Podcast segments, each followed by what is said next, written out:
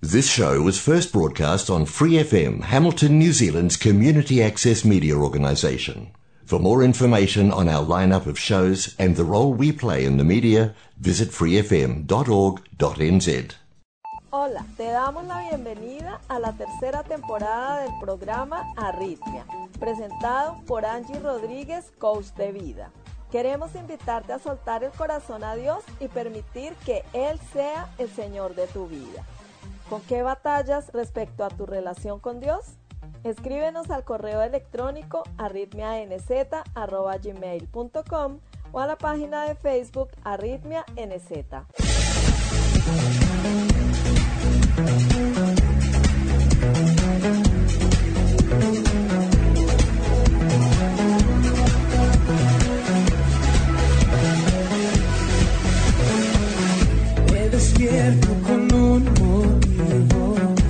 No viniste al mundo por casualidad. Formas parte de un gran plan. Encontrar el propósito de tu vida es tu misión. No es tarea fácil, pero juntos podemos lograrlo. Serás plenamente feliz. Arritmia, cuando todo pierde sentido.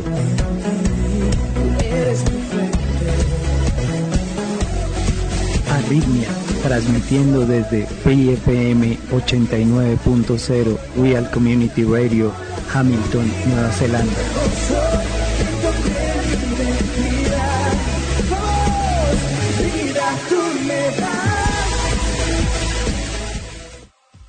¿Cómo te sientes el día de hoy? Yo me siento decidida y me quiero llevar plenitud. Pedimos la bendición de Dios para iniciar con nuestro programa de hoy. Amado Padre, estamos colocando en tus manos este tiempo. Ministra nuestros corazones. Permite que tu palabra viva y eficaz nos sea revelada y ayúdanos a hacer tu voluntad, a seguir tus mandatos, a querer buscar y aprender y aplicar los dichos de tu boca en nuestras vidas para así tener éxito en todo lo que hagamos. Gracias, Padre. Te amamos.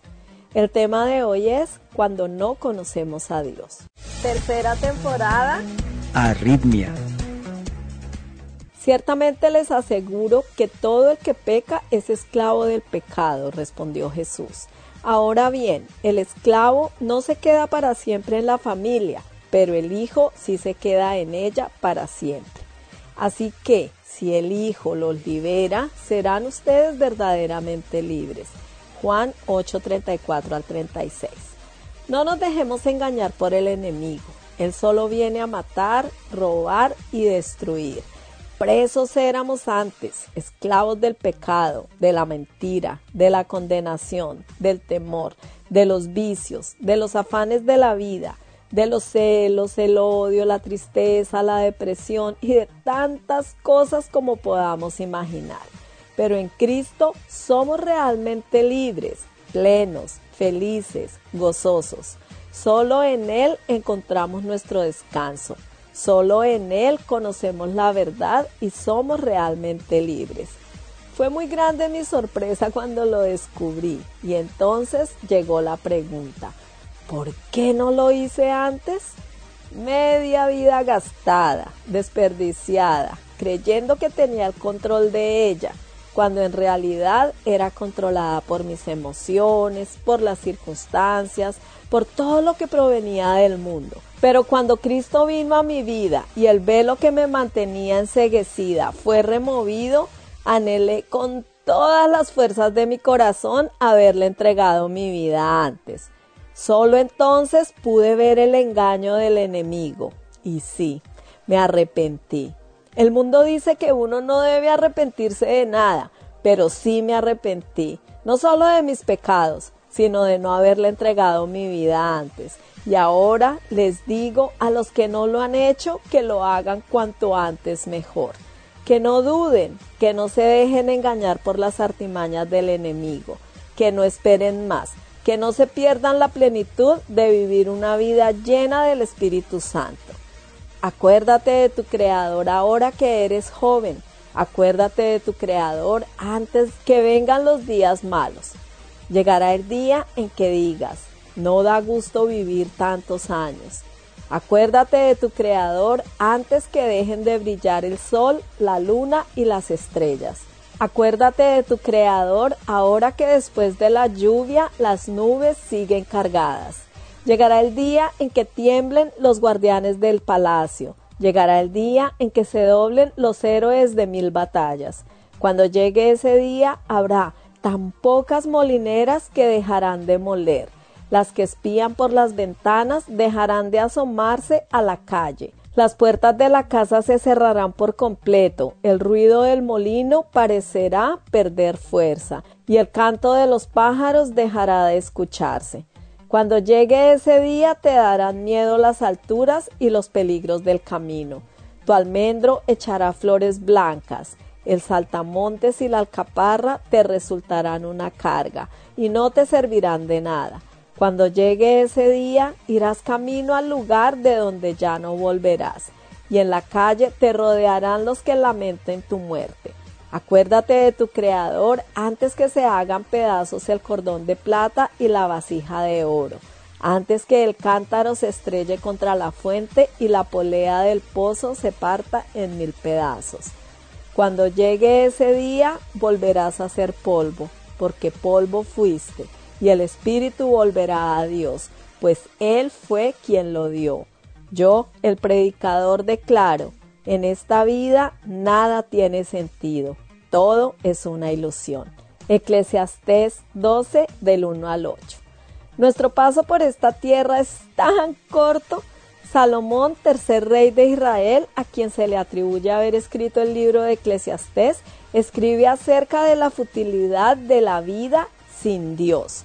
Eclesiastés 1.9 dice, la historia no hace más que repetirse, ya todo se hizo antes, no hay nada realmente nuevo bajo el sol. Yo no entendía esa expresión que él usa bajo el sol, pero ahora lo sé, bajo el sol significa aquí en la tierra sin Dios, una vida carente de significado. Dios es quien le da significado a nuestra vida. Él nos creó, Él sabe lo que necesitamos para ser plenos, porque Él es nuestro diseñador, y no solo de nosotros, sino de todo cuanto existe. Entre más pronto le entreguemos nuestra vida, más pronto podemos vivir el cielo aquí en la tierra y cumplir el propósito que Él diseñó para nuestra vida.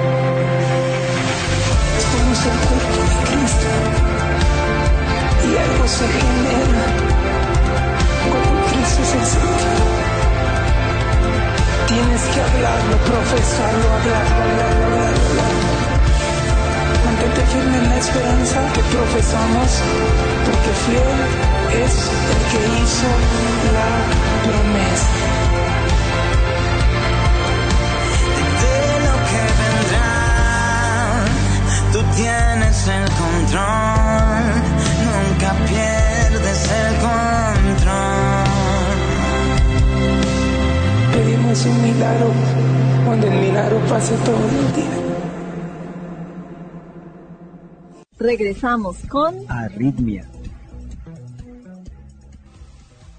Hoy escucharemos el conmovedor testimonio de Julio Melgar, quien fue un cantautor, músico y pastor guatemalteco. Tu testimonio.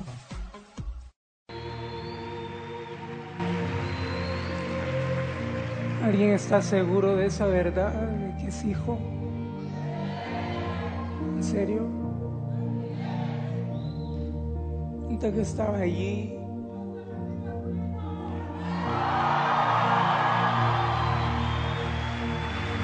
Gracias. Ahorita que estaba ahí, empecé a recordar que que nunca yo siempre le prometí al Señor que no importa las circunstancias que yo tuviera, que siempre le iba a adorar. Y nunca me imaginé que canciones como Creo en ti, que profetizaban y decían, por lo que harás en mí, no por lo que ya había pasado, porque cualquiera puede levantar las manos cuando Dios ya hizo algo. Pero cuando no ha hecho nada, yo no. Hace unos días, cuando estaba en una transmisión en vivo y yo me metí y ahí entendí mucho más el sentido de las canciones proféticas que anuncian el futuro cuando las sacas del mismo corazón de Dios. Y, esa canción me decía Colo, tiene tanto poder porque habla de lo que Dios iba a hacer. Yo le dije, eso es profético para mí, porque nunca imaginé que iba a pasar por lo que pasé. Pero ahora lo está haciendo y ya adoré por anticipado.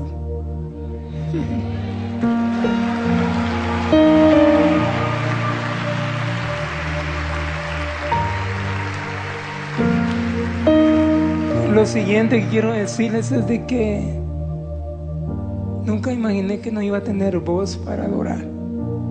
Y si algo para mí es duro, no poder levantar mis manos para adorar a Dios, porque es lo que más amo. Y siempre le dije cosas como, ¿quién te orará en el Seol? ¿Quién te orará en el sepulcro? Señor, yo quiero estar vivo para adorarte acá, en la tierra de los vivientes. Y bueno, esos rollos que le agarran a uno con Dios, ¿verdad? Pero cuando ya no tuve fuerzas para cantar, para adorar, oír que el haber invertido en casa, Dios había levantado adoradores que iban a cantar cuando yo no lo pudiera hacer.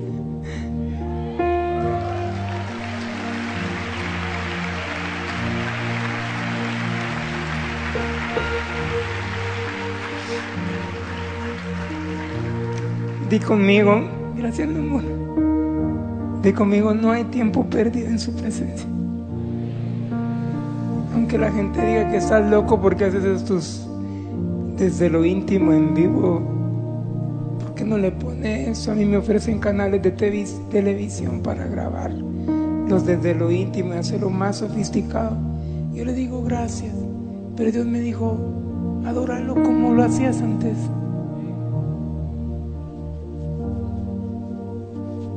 Perdón, pero lo que realmente les quiero decir,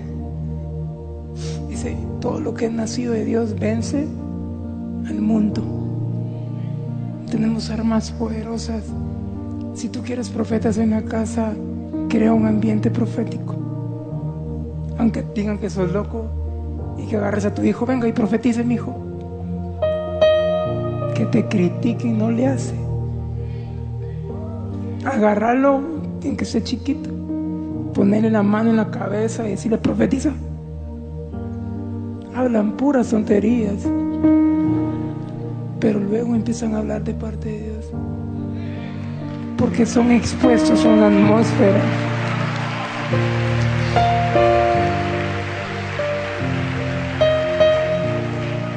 Gracias por no dejar de adorar. Gracias Melanie por no dejar de adorar. Gracias Maffer por no dejar de adorar. Y la futura hija, gracias por no de adorar, Dani. Usted sabe que es ver a sus hijos temerosos porque piensan que le va a pasar algo a papi. Y tú tienes jugando con tu, tu fe que un día te sientes como un león con una fe así. ¡uh! Y otro día tienes como la fe de un gatito. Y Dios me enseñó, me enseñó que Dios no se ofende cuando tu fe es como la de un gatito. Porque Él te está enseñando. Pero lo que de verdad les quería decir, y con esto prometo terminar.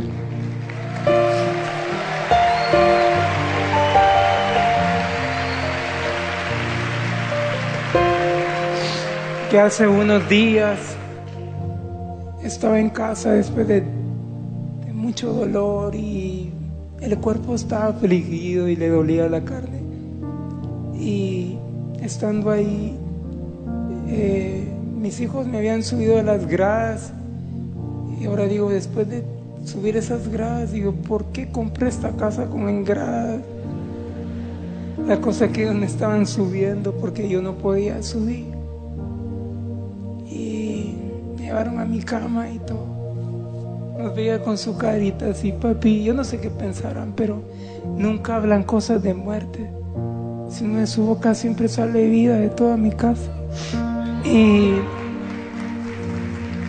yo iba abrazado con mi esposa y mis hijos y le dije, esto ya va a pasar. Tranquilos. Pero esa noche, esa noche, voy a intentarle aquí pararme. Esa noche,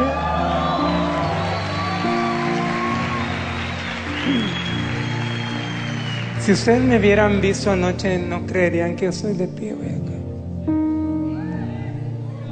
No tuve una buena noche, pero realmente era buena porque ese día que yo estaba en casa, estos días que pasaron, eh, estaba dolorido y todo eso, y viene un amigo muy querido que ustedes conocen, que es muy conocido en todos lados, y tenía mucho tiempo de no hablar con él. Y me mandó y me dice, Julio, quiero compartir contigo el disco que acabo de grabar. Ni siquiera lo ha sacado a la venta ni nada y me dijo, quiero que, que lo escuches para que esto traiga paz y te bendiga. Y bueno, está bien, y, yo lo escuché. Pero antes el Espíritu Santo me había hablado y me dijo, Julio, estás así y tal vez hoy no puedes hacer varias cosas, pero aquí estoy, me dijo.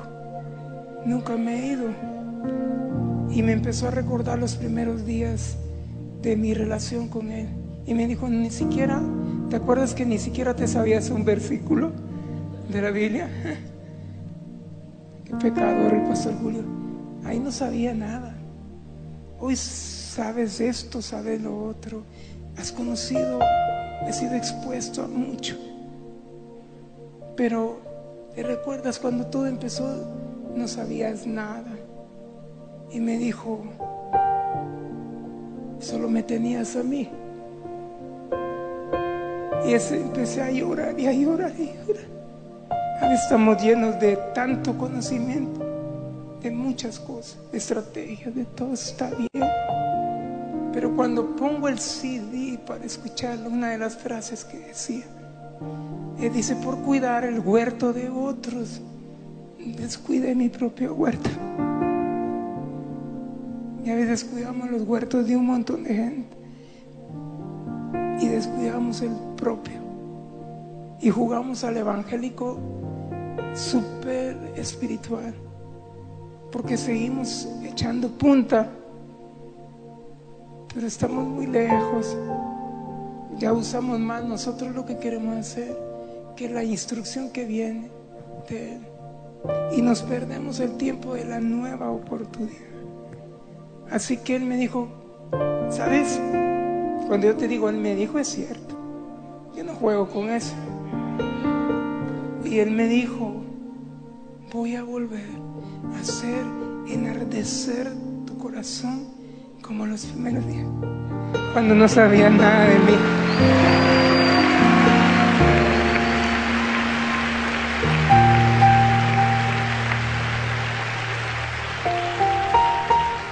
Siempre luché por la unidad del cuerpo de Cristo. Pero todos mis cuates, porque yo no estaba peleado con nadie, todos eran mis amigos. Pero entre ellos, no sé, cada quien con su rollo. Pero no había modo de ver a ninguno ahí. Si iba el otro, no iba porque el otro iba a estar ahí. Y hace unos meses me sentí así como parado y hasta mal con Dios porque no estaba haciendo nada. Y me dijo, te voy a enseñar lo que tú no sabes. Hoy miraba entrar a mucha gente de diferentes denominaciones y amigos entrañables que yo amo y que he tratado de persuadirlos y dice, venite hombre, no importa que esté fulano de tal ahí, vamos. Y hoy están aquí. Y los miraba abrazándose. A veces duele mucho lo que puedes pasar. Y a veces pareciera que no estás avanzando y ni estás haciendo nada. Porque todos queremos estar en la línea ahí de... Y ahí sí nos sentimos que estamos haciendo algo. Pero cuando te paran el carro, ¿sabes qué es andar de avión en avión y de, de esto para arriba para bajar? Bajaba de las 7 de la noche y iba a ministrar a mi iglesia. Hice por años. Pero una vez recibí una llamada de alguien que me dijo, y con esta me despido. A nosotros nadie nos para. Espérese, eso le gusta oír a usted. Solo Dios.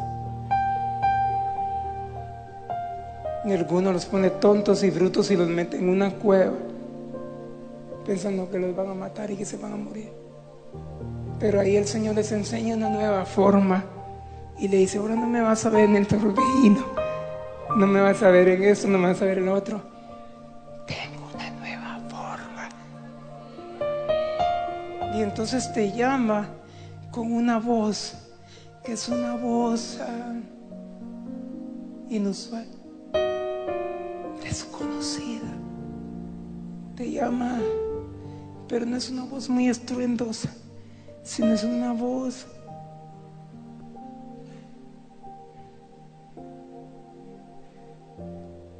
amable, dulce. Y el que no sabe oír esa voz no sale de donde está. Pero si logras oírla, te vuelve a conectar con tu centro y con tu esencia.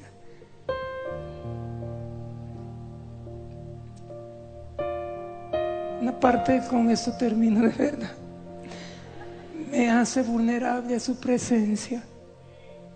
Dile al que tiene cerca, no hay clavo con ser vulnerable. Bota la fachada.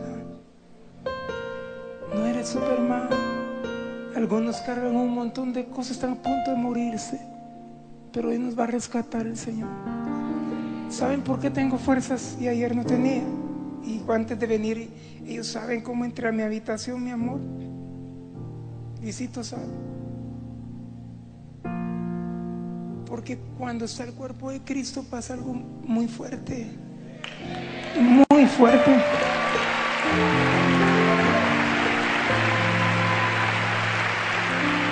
Entonces lo que yo no tengo lo tienes tú. Gracias Chepito por estar acá. Fernando Solares, precursores de unidad. Me voy a quedar corto con mencionar nombres. Pero oigan esto. el Padre me dijo, voy a volver a hacer enardecer tu corazón. Y yo quería salir con mi camparta y mi teología y todos estos rollos que he logrado y todo lo que tengo ahí eso es basura. Si no entiendes que la siguiente etapa solo me quiero gloriar yo y glorificar yo.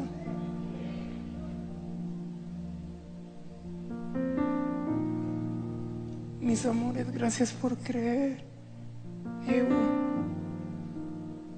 Gracias por no agüitarse, dirían los mexicanos.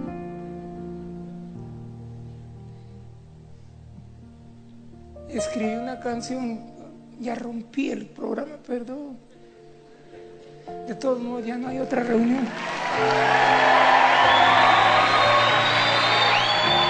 Cuerdas de amor. Voy a intentarle porque no me sale la voz. Pero yo amo un pasaje que es el que me dirige toda mi vida. Y es el Salmo 16. Y hay una parte que amo que dice, sus cuerdas cayeron sobre mí en lugares deleitos. Y es hermosa la heredad que me ha tocado. Bendeciré a Jehová que me aconseja y aún por las noches le enseña mi conciencia. Porque está mi diestra, porque está delante de mí, yo no seré conmovido. Y un día que no tenía ganas de adorar porque me dolía mucho la espalda, Evo me dijo, canta la canción, mi amor, que escribiste, ni me acordaba, estaba enojado ese día. Y entonces yo pensé ese día y me recordé. Y la canción dice, Lawson, si no puedo, me ayudas. Rompo los protocolos y el glamour. Perdón, perdón. Bueno, la canción dice, aunque pase tiempo, sé que tu promesa cumplirá. Nada en ti se perderá. Eso es hermoso. Esa es mi seguridad. Cuerdas de amor cayeron sobre mí. Oh, oh, oh. Esto es Arritmia. Queridos amigos y amigas, muchas gracias por acompañarnos una vez más. Les recuerdo que estamos incluyendo un momento decisivo del pastor David Jeremiah a continuación. No se lo pierdan. Y cuéntanos, ¿tú con qué batallas respecto a tu relación con Dios? Escríbenos a la página de Facebook AritmiaNZ o al correo electrónico arritmianz.gmail.com. Nos veremos con el favor de Dios la próxima semana. Bendiciones.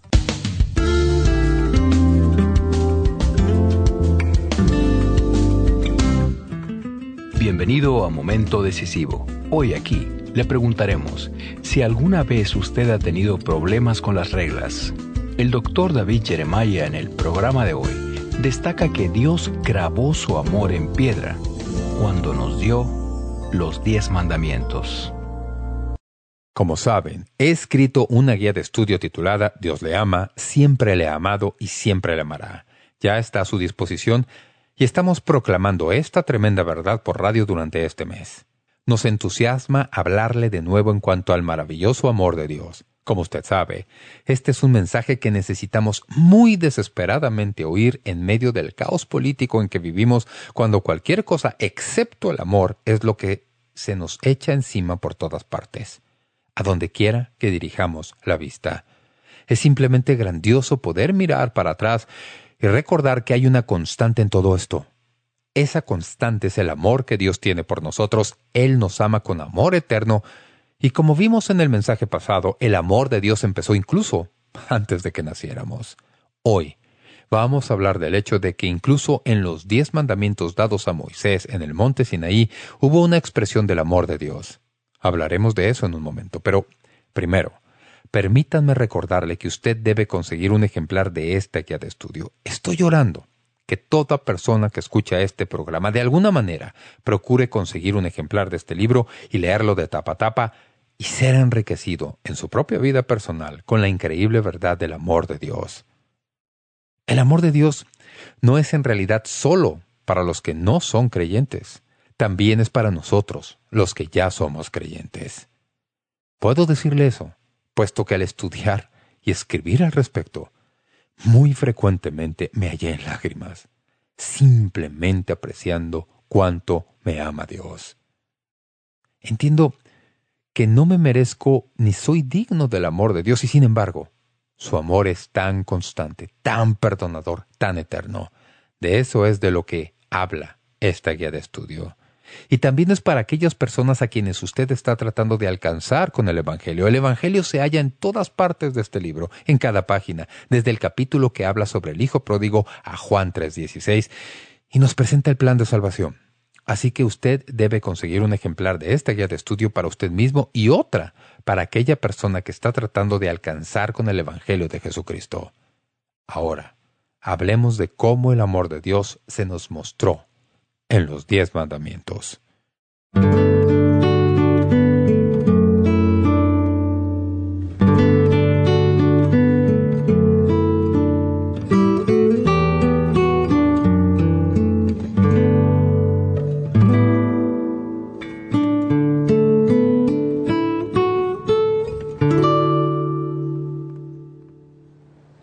En cierta ocasión, estaba hablándole del Evangelio a un joven y trataba de decirle lo maravilloso que es ser creyente. Pero no lograba avanzar de ninguna manera. Él tenía muchas objeciones para ser creyente y en la que más insistía era, en sus palabras, no es más que un montón de reglas dictadas por un Dios tirano, diseñadas para hacerlo a uno desdichado y quitarle toda diversión a la vida. ¿Y por qué insensata razón alguien va a querer eso? Parece que las palabras de aquel joven captan la actitud que muchos tienen en la actualidad respecto a la fe bíblica. Una de las primeras cosas que presentan como excusa para no convertirse a Cristo son todas las reglas y regulaciones, y eso empieza por lo general en lo que identifican como los diez mandamientos. Pero, ¿qué tal si los diez mandamientos, en lugar de ser una lista de reglas para arruinarle la vida a uno, fueran principios del Dios Todopoderoso para ayudarnos a tener éxito en la vida. Un amigo mío escribió hace años un libro respecto a los diez mandamientos. Él ya está en el cielo ahora, así que no perdí su amistad.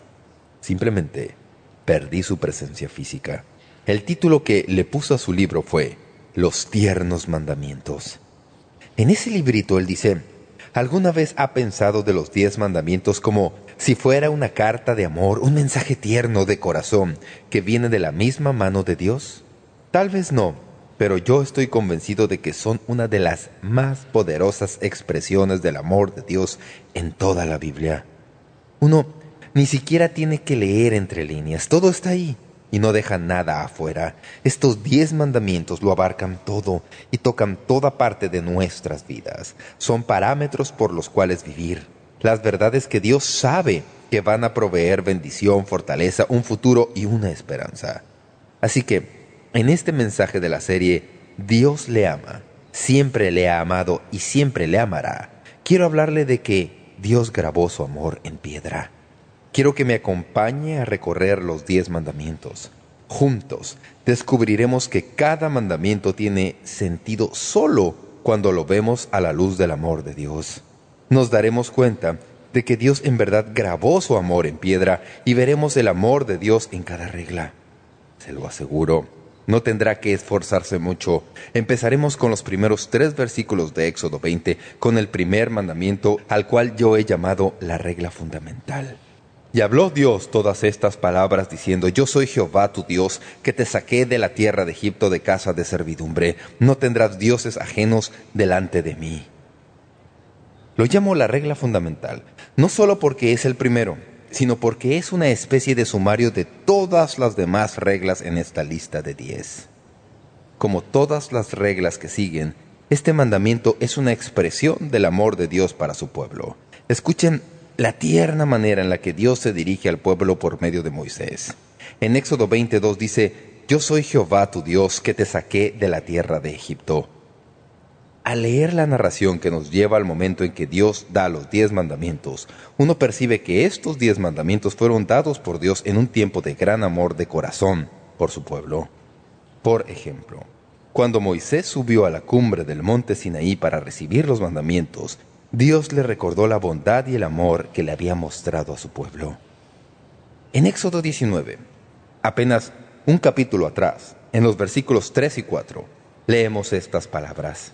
Y Moisés subió a Dios, y Jehová lo llamó desde el monte diciendo, Así dirás a la casa de Jacob, y anunciarás a los hijos de Israel, Vosotros visteis lo que hice a los egipcios, y cómo os tomé sobre alas de águilas, y os he traído a mí.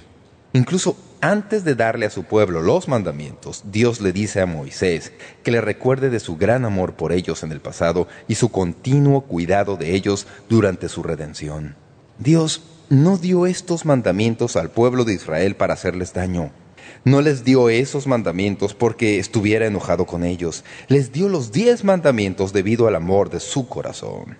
Luego, cuando Moisés bajó de la montaña con las dos tablas de piedra en su mano, Dios se refirió a sí mismo en Éxodo 34, 6, 7 con estas palabras. Y pasando Jehová por delante de él, proclamó, Jehová, Jehová fuerte, misericordioso y piadoso, tardo para la ira y grande en misericordia y verdad, que guarda misericordia a millares, que perdona la iniquidad, la rebelión y el pecado. Detengámonos aquí por un momento para pensar en esto. Israel acaba de salir de Egipto, en donde había estado por 400 años. Egipto era una tierra idólatra, es decir, estaba llena de ídolos. Los israelitas estaban camino a Canaán, que era una tierra incluso más idólatra que Egipto. Y Dios, en su amor les advierte, no tendrás dioses ajenos delante de mí. Cuando Dios dio este enunciado a su pueblo, la implicación era clara. Dios dijo, si no tienes ningún otro Dios, puedes tenerme a mí. Si no abrazas a otros dioses, puedes tener al Dios único. Pero si tratas de tener otros dioses, no me tendrás a mí, porque Dios no comparte su gloria con nadie. Leí una ocasión de una agencia de publicidad a la que se le pidió promover una serie de reuniones religiosas que se realizarían en cierta región montañosa de Escocia. El editor del periódico empleó una técnica de lo más inusual. Esta sería una buena manera de enfatizar el punto. En una noticia impresa en letras grandes en la página frontal a los lectores del periódico se les pedía que miraran la última página. Y ahí, en la última página, en letras incluso más grandes, había solo una pregunta. Decía, ¿es aquí en donde estás poniendo a Dios? ¿Está usted poniendo a Dios en la última página? Eso captaría la atención y es una buena pregunta para todos nosotros, ¿verdad? ¿Estamos poniendo a Dios en la última página? Porque la primera regla que nos da para el éxito al andar con Él es que Dios debe ser lo primero. No debe ser solo lo primero, sino que debe estar aquí, solo. Él no comparte su gloria con otros. Hay muchos que se dicen cristianos en la actualidad y que han puesto a Dios en la última página. Permiten que otros dioses atiborren sus vidas. Y, digámoslo con toda certeza, Dios no está pidiendo aquí un lugar prominente entre las otras cosas que observamos. Dios está pidiendo y diciendo que quiere ser el único lugar. De hecho, algunas versiones han traducido este mandamiento de una manera que me parece más precisa. No tengas otros dioses aparte de mí. En otras palabras, ninguno. Ahora bien, este primer mandamiento parece algo fuerte. Así que hagamos esta pregunta. ¿Por qué no podemos tener otros dioses? sino solo uno. ¿Por qué Dios tiene que ser el único Dios? Eso parece algo egoísta de su parte. En primer lugar, Dios es la fuente de la verdad absoluta y solo Él tiene la clave para la salvación eterna. En segundo lugar, Dios es absolutamente dador y totalmente sin egoísmo. En tercer lugar, Él nos hizo y solo Él sabe lo que nos mueve. Él tiene el poder para sanarnos. Él tiene el poder para proveer para nuestras necesidades. Él tiene el poder para responder a nuestras oraciones. Otros dioses, como lo dijo alguien, bien sea son ídolos inertes, vacíos, que no son capaces de ayudar a nadie, o son en realidad demonios que destruyen a quienes los adoran y que se reúnen alrededor de ellos. Dios dice, no te dejes arruinar con otras cosas. Dame toda tu lealtad y toda tu atención. La regla fundamental dice, debes tener solo un Dios. Yo debo ser tu único Dios. Usted dice, ah, eso no me afecta a mí. Simplemente deténgase por un instante y piense, a lo mejor le afecta. Como ve, fue el amor de Dios lo que hizo limitar la adoración de su pueblo solo a Él mismo. Si no hubiera hecho eso, Él habría tenido que dejarlos sueltos en la tierra de Canaán, en un panteón de ídolos inertes que eran totalmente incapaces de ayudarles. Lo más desprovisto de amor que Dios jamás podría haberle dicho a su pueblo en ese momento en el tiempo era, adora a quien quieras. No. Dios les dijo, vas a una tierra en donde vas a ver a muchos que afirman tener otros dioses, pero en realidad solo hay un Dios vivo y verdadero si quieres conocer el gozo de tu vida y si quieres sentir mi amor en tu experiencia, pon a Dios no solo como uno entre muchos, sino ponlo en la esencia de tu vida, la regla fundamental. A eso le sigue el segundo mandamiento, la regla de enfoque. La regla de enfoque también trata de nuestra relación con Dios. Noten lo que dice Éxodo 24. No te harás imagen ni ninguna semejanza de lo que está arriba en el cielo, ni abajo en la tierra, ni en las aguas debajo de la tierra. No te inclinarás a ellas, ni las honrarás, porque yo soy Jehová tu Dios fuerte, celoso, que visito la maldad de los padres sobre los hijos hasta la tercera y cuarta generación de los que me aborrecen. Y hago misericordia a millares a los que me aman y guardan mis mandamientos. Ahora, comprenda esto de manera correcta. El primer mandamiento nos enseña que debemos adorar al Dios correcto. El segundo mandamiento nos enseña que tenemos que adorar al Dios correcto de la manera correcta. Y la manera correcta de enfocar nuestra atención en Dios es por el oír y no por ver. Este mandamiento es contundentemente claro. Dios prohíbe todos los ídolos en el mundo que Él creó. No se les debe formar según nada que haya en el cielo, o en la tierra, o debajo de la tierra. Nada se debe usar para atraer a los ojos a fin de que pueda seducir el alma. Un amigo mío, que era pastor en Florida, escribió esto. Cuando uno hace una imagen tallada de Dios, uno fija a Dios. Una imagen de Dios es limitada, pero Dios es ilimitado. Una imagen de Dios es local, pero Dios es universal. Una imagen de Dios es temporal, pero Dios es eterno. Una imagen de Dios es material, pero Dios es espiritual. Cuando se hace una imagen de Dios, distorsiona a Dios y le impide ser todo lo que debe ser. En ninguna parte en la Biblia se nos invita a fijar los ojos en Dios, sino que se nos invita a escuchar su voz. Dios es espíritu, y ningún hombre jamás ha visto a Dios y quedado con vida. Dios no provee ninguna semejanza de sí mismo. Cuando alguien dice, ¿cómo es Dios?, Nadie jamás le ha visto. No se puede ver a Dios porque Él es espíritu. No hay imagen tallada que se acerque siquiera a representar lo que Dios es. Él se ha revelado a sí mismo. A Él se le oye pero no se le ve. Los ídolos son exactamente lo opuesto. Se les ve pero no se les oye. Dios es totalmente diferente de todo otro ídolo que jamás se ha hecho para adorarle. Usted dice, pues bien, ¿por qué eso fue importante? Simplemente recuerde la historia de todo este periodo. Moisés todavía no había bajado del monte cuando los israelitas ya habían producido un Dios. Fabricaron un Dios y entonces dijeron, este es tu Dios, oh Israel. En otras palabras, querían algo que pudieran tocar, sentir, ver. Así que fabricaron un ídolo. Y eso les costó muy caro. Podemos hablar de toda clase de ídolos modernos. No tienen que ser hechos de madera o piedra. La idolatría es todo lo que se interpone entre usted y lo que Dios realmente es. Algunos de ustedes tienen un ídolo y lo ven todas las semanas. Se llama telenovela, ¿verdad? Algunos tienen ídolos que simplemente se han apoderado de su vida y por eso no tienen tiempo para Dios. Cuando usted permite que eso suceda, Dios no puede obrar en su vida y darle el gozo y la satisfacción que usted desea. Dice aquí, en las palabras finales del segundo mandamiento, que el Señor visita la maldad de los padres sobre los hijos hasta la tercera y cuarta generación. Si usted participa en la idolatría, aquí dice que eso tiene una larga mecha. Y no es tanto que los hijos son castigados debido a los pecados de los padres, sino que son los mismos pecados de los padres los que castigan a los hijos. El mal que los padres se hacen a sí mismos cuando desobedecen a Dios es un mal que puede dejar un legado duradero. ¿Cuántos saben lo terriblemente contagioso que es el pecado? El pecado nunca se hace en aislamiento, siempre toca a otros. El mismo libro de mi finado amigo dice aquí que Dios nos dice, la razón por la que te pido que no pongas ningún otro objeto o empresa o imagen por delante de mí es porque no quiero que te despiertes un día con un corazón partido al ver a tus seres queridos cometiendo el mismo error que tú, tropezando sobre las mismas piedras con que tú tropezaste y luchando con las mismas actitudes de descreimiento que te afligieron a ti. Debemos adorar solo a Dios. Primer mandamiento. Debemos adorarle de la manera apropiada, que es escuchando su palabra, oyendo su voz, no podemos hacer una imagen de Dios. No se puede fabricar algo que se interponga entre uno y Dios. La gente me pregunta con frecuencia, ¿qué tal en cuanto a las cruces? Simplemente hágase usted mismo esta pregunta. ¿Apela usted a eso en lugar de Dios? No hay nada que se pueda poner en el lugar de Dios que le dé algo de felicidad y gozo en su vida. Dios dice, quiero ser exclusivamente tuyo y no quiero nada que se interponga en nuestra relación personal.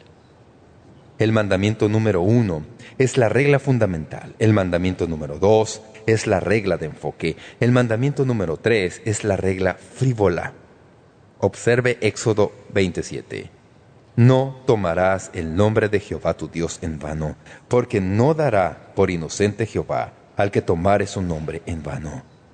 Ahora bien, usted vive en el mundo real, tal como yo. Es imposible vivir en el mundo actual sin oír que se toma el nombre del Señor en vano. ¿Verdad? De hecho, tengo que decirles que me parte el corazón cuando oigo que alguien utiliza el nombre de Jesucristo como palabrota, o incluso cuando oigo que alguien usa el nombre de Dios junto a alguna palabrota. Yo me crié creyendo que expresiones como esas van en contra de este mandamiento. Este mandamiento dice, no tomes el nombre de Dios en vano. No debemos tener miedo de confrontar a personas respecto a esto. Les he contado en otras ocasiones que en mi juventud solía jugar baloncesto en una cancha local al mediodía cuando vivíamos en Fort Wayne. Había otro jugador con quien solíamos jugar, y él era más mal hablado que un marinero, como se suele decir en el lenguaje popular. Este jugador erraba una canasta y tomaba el nombre de Jesucristo en vano. Así que me cansé. Y en una ocasión que lo hizo, me volví y le dije, preferiría que no hicieras eso. Y él dijo, ¿por qué? Le dije, porque Jesucristo no erró la canasta. Tú la erraste. Y yo oigo que tú dices eso todo el tiempo y Jesucristo no tiene nada que ver con la manera en que juegas y tú simplemente estás echando por los suelos su nombre y eso me ofende. No dijo ni una sola palabra todo el tiempo que jugué con él por el próximo año, hasta que nos mudamos a California. De vez en cuando uno puede decir algo a alguien respecto a esto. Esa es la parte de este mandamiento que dice lo que no debemos hacer. Pero en realidad esa no es la esencia de lo que este mandamiento significa. Escuchen esto. El paralelo moderno más cercano a la intención del tercer mandamiento se halla en los tribunales de justicia. Un testigo pone su mano sobre la Biblia y jura decir la verdad, y luego dice, que Dios me ayude. Luego, si el testigo comete perjurio y miente, ha usado el nombre de Dios en vano. En otras palabras, el juramento que hizo fue vacío, sin sentido y no vale nada. Así que la advertencia del tercer mandamiento es esta. Dios dice, no me uses como respaldo, como tu aval, en un juramento cuando no tienes ninguna intención de cumplir tu palabra. No me metas en una trampa de mentiras para difamar lo que yo soy. Es como si Dios estuviera diciendo, te amo lo suficiente como para no dejarte trivializar quién soy. Porque cuando me trivializas a mí, te trivializas tú mismo porque tú fuiste creado a imagen de Dios. Así que el mandamiento aquí dice, no seas frívolo con el nombre de Dios. Y déjeme decirle que nosotros hacemos algo similar en nuestra cultura, ¿verdad? Uno quiere hacer algo que alguien crea que se está diciendo la verdad y dice, por Diosito, no haga eso. No use el nombre de Dios de maneras frívolas como esa.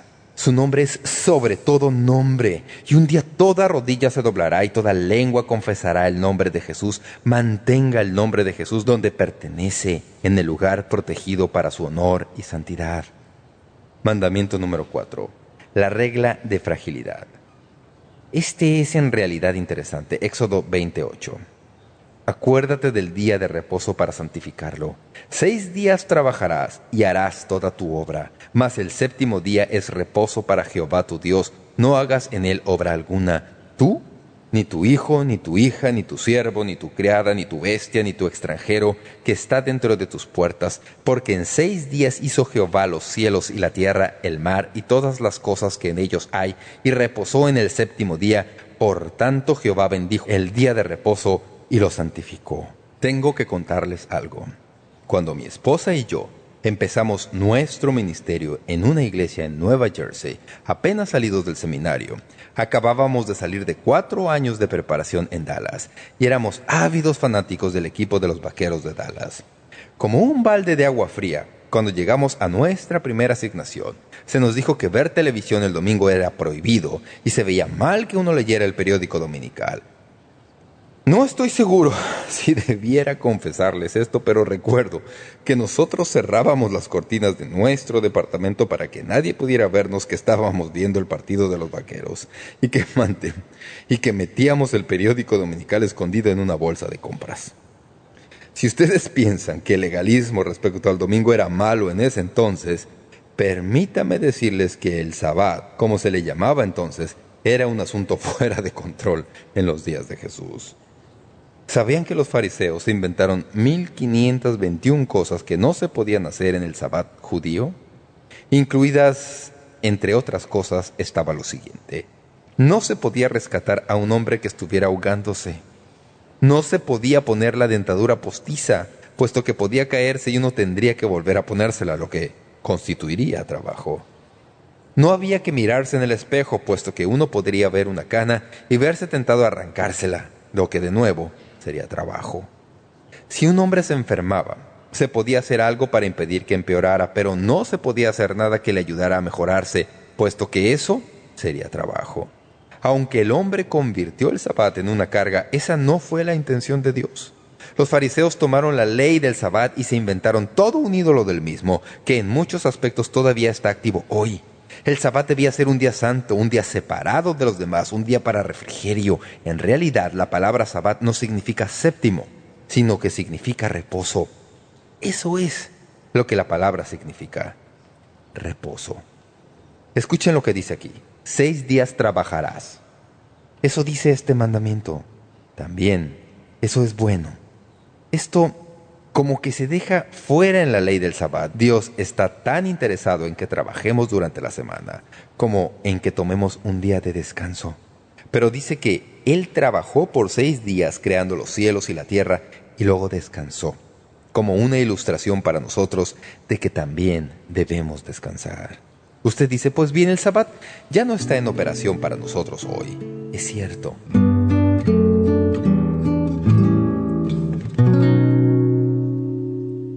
Vivimos en días en que en este país ni siquiera se permite que se pongan los diez mandamientos en algún lugar público, como si acaso fueran una cosa dañina. Y sin embargo, estos mandamientos que Dios le dio a Moisés fueron para el bien del pueblo de Israel y también son para nuestro bien. Todos ellos, excepto la ley respecto al Sabbat, se repiten en el Nuevo Testamento, así que no hay duda alguna de que Dios quiere que lo sigamos. Pero la razón por la que pienso que nos entusiasman mucho es porque brotan del amor de Dios para nosotros. Tal como una madre fija algunas reglas para sus hijos mientras juegan en el patio junto a una calle muy transitada, Dios nos ha dado ciertas reglas, no para hacernos daño, sino para ayudarnos, no para castigarnos, sino para protegernos. Cuando entendemos eso, el amor de Dios cobra vida en nuestros corazones. Así que, procure conseguir su propio ejemplar de nuestra guía de estudio Dios le ama, siempre le ha amado y siempre le amará, solicitándolo a momento decisivo o visitando nuestra página web para saber cómo conseguirlo. Será bueno para usted y también para aquellos a quienes está tratando de alcanzar con el Evangelio. Volveremos a vernos.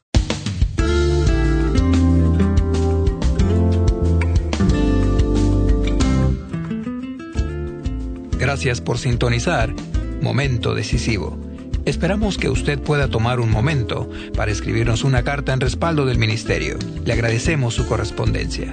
Y cuando nos escriba o nos envíe un correo electrónico, sírvase a anotar claramente su nombre y dirección completa y el nombre de la emisora en que escucha este programa. El mensaje que usted escuchó hoy es una porción del mensaje completo disponible en disco compacto titulado Dios grabó su amor en piedra. Si desea solicitar una copia de este mensaje, puede hacerlo visitando nuestro sitio web www.momentodecisivo.org o escríbanos a la dirección que le damos enseguida. Este mensaje corresponde a la serie completa de enseñanzas titulada Dios le ama, siempre le ha amado y siempre lo amará, en 10 discos compactos.